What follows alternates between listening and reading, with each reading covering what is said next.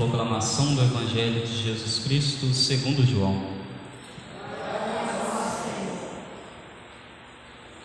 Naquele tempo, Jesus foi ao Monte das Oliveiras. De madrugada, voltou de novo ao templo. Todo o povo se reuniu em volta dele. Sentando-se, começou a ensiná-los. Entretanto, os mestres da lei e os fariseus trouxeram uma mulher surpreendida em adultério. Colocando-a no meio deles, disseram a Jesus: Mestre, esta mulher foi surpreendida em flagrante adultério. Moisés, na lei, mandou apedrejar tais mulheres. Que dizes tu? Perguntavam isso para experimentar Jesus e para terem motivo de o acusar. Mas Jesus, inclinando-se, começou a escrever com o dedo no chão. Como persistissem em interrogá-lo, Jesus ergueu-se e disse: Quem dentre vós não tiver pecado, seja o primeiro a atirar-lhe uma pedra. E tomando a inclinar-se, continuou a escrever no chão. E eles, ouvindo o que Jesus falou, foram saindo um a um, a começar pelos mais velhos. E Jesus ficou sozinho com a mulher que estava lá no meio do povo. Então Jesus se levantou e disse: Mulher, onde estão eles? Ninguém te condenou? Ela respondeu: Ninguém, Senhor. Então Jesus lhe disse: Eu também não te condeno. Podes ir, e de agora em diante não peques mais. Palavra da salvação. Ave Maria, cheia de graça, bendita sois vós entre as mulheres, e bendito é o fruto do vosso ventre, Jesus. Santa Maria, Mãe de Deus, rogai por nós, pecadores, agora e na hora de nossa morte. Amém. Podemos nos assentar. Caríssimos irmãos, celebramos hoje, quinto domingo da quaresma.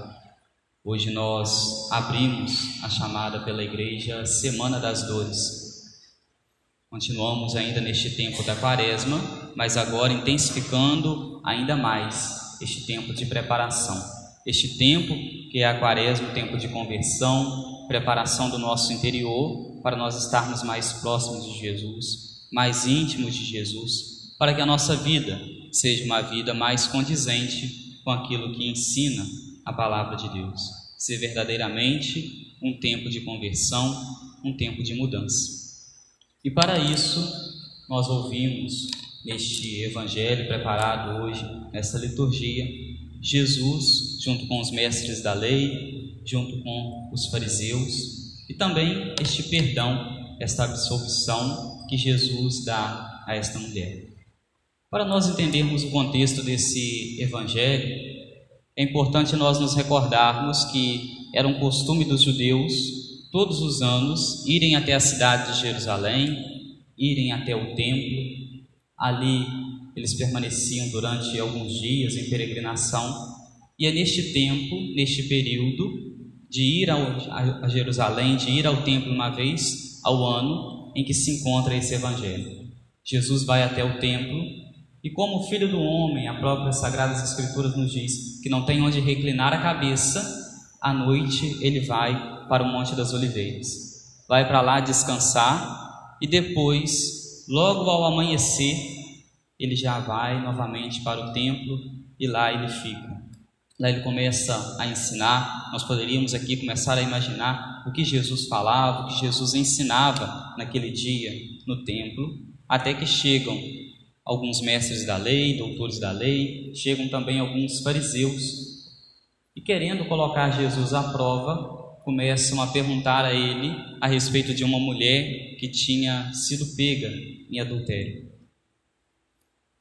Era uma forma de colocar Jesus à prova, porque se Jesus dissesse para eles que era para poder não condenar aquela mulher, ele estaria ferindo um costume, porque quem na época autorizava ou desautorizava tal condenação eram os romanos. Jesus não tinha autorização para aquilo, não era romano. De outro lado, se Jesus dissesse para Não condená-la estaria também ferindo um costume, porque a lei de Moisés dizia que se deveria apedrejar tais pessoas. Então, tanto se Jesus escapasse de um lado quanto do outro, ele seria pego em alguma questão por esses mestres da lei, por esses fariseus. Mas neste momento difícil em que Jesus se encontra, e aqui nós podemos nos recordar, nos momentos difíceis, nos momentos de prova, nos momentos de dificuldade, nós devemos sempre nos pautar nos ensinamentos de Deus, nos ensinamentos do Pai. É o que Jesus mostra para eles neste momento em que tentam colocá-lo à prova. Jesus se abaixa e começa a escrever no chão.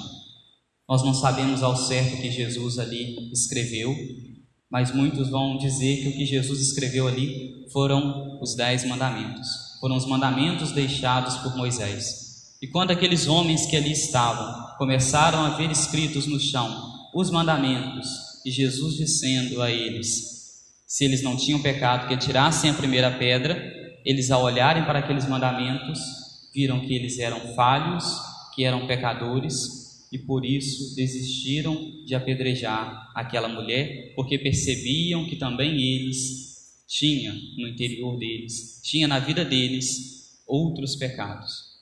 Pecados talvez tão grandes como o desta mulher, ou pecados talvez também tão menores do que o desta mulher. Mas o que importa aqui é que Jesus conseguiu mostrar para eles.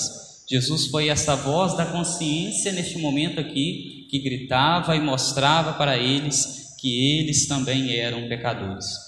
E com isso, com eles não acontece um arrependimento, nós poderíamos dizer, pleno, eles apenas viram as costas para Jesus e vão embora. Aquela mulher, no entanto, permanece ali e arrependida dos seus pecados, arrependida do que havia feito, ao ver aqueles mandamentos descritos ali no chão, e ao ver o coração de Jesus que estava aberto a perdoá-la, ela então, com o coração também aberto, como que pede perdão a Jesus e Jesus a absolve. Jesus a perdoa, mas deixa para ela também uma função, deixa para ela também uma missão.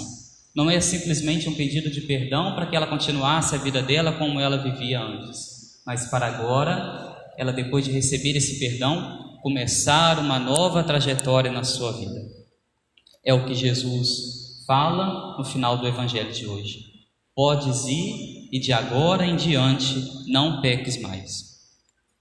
Ela estava perdoada, estava absolvida, mas agora era preciso fazer um caminho inverso ao que aquele que antes ela havia feito.